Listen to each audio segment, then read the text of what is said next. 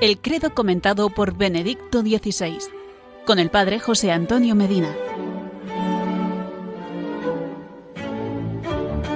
Hola amigos, porque queremos tener razones para creer y motivos para la esperanza, seguimos compartiendo el credo comentado por Benedicto XVI.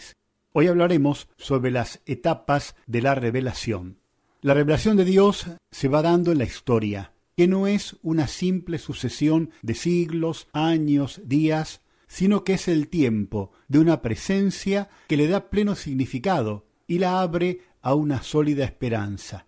¿Dónde podemos leer las etapas de esta revelación de Dios? La Sagrada Escritura es el lugar privilegiado para descubrir los acontecimientos de este camino, y desearía, una vez más, invitar a todos a tomar con más frecuencia la Biblia, para leerla y meditarla, y a prestar mayor atención a las lecturas de la misa dominical. Todo ello constituye un alimento precioso para nuestra fe.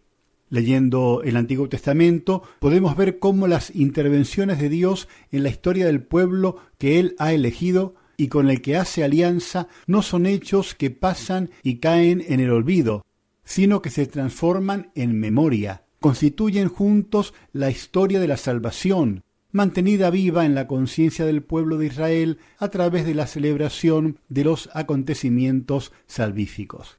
Dios, por lo tanto, se revela a sí mismo no sólo en el acto primordial de la creación, sino entrando en nuestra historia, y esta revelación de Dios, que prosigue en la historia, culmina en Jesucristo, Dios, el Logos, la palabra creadora que está en el origen del mundo, se ha encarnado en Jesús y ha mostrado el verdadero rostro de Dios.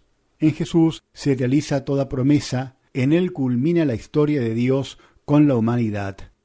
El Catecismo de la Iglesia Católica resume las etapas de la revelación divina mostrando sintéticamente su desarrollo. Dios invitó al hombre desde el principio a una íntima comunión con él, y aun cuando el hombre, por la propia desobediencia, perdió su amistad, Dios no le dejó en poder de la muerte, sino que ofreció muchas veces a los hombres su alianza.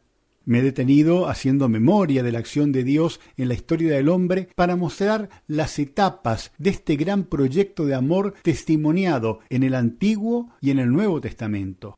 Un único proyecto de salvación dirigido a toda la humanidad, progresivamente revelado y realizado por el poder de Dios, en el que Dios siempre reacciona a las respuestas del hombre y haya nuevos inicios de alianza cuando el hombre se extravía. Nos encontramos la semana que viene para conocer más nuestra fe, la fe de la Iglesia, la fe que nos gloriamos de profesar en Cristo Jesús. Que Él les bendiga hoy y siempre.